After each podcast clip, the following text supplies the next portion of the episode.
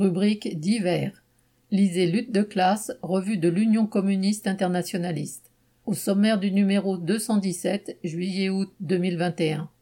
Après les élections régionales, automobile, l'impasse de la politique de relocalisation de la CGT, agression contre la CGT, un avertissement, féminisme, intersectionnalité et lutte de classe, la fièvre du bitcoin, symptôme d'un système économique malade, Birmanie, la classe ouvrière face à l'armée et à l'impérialisme, génocide au Rwanda, 27 ans de mensonges et de déni sur la complicité de la France.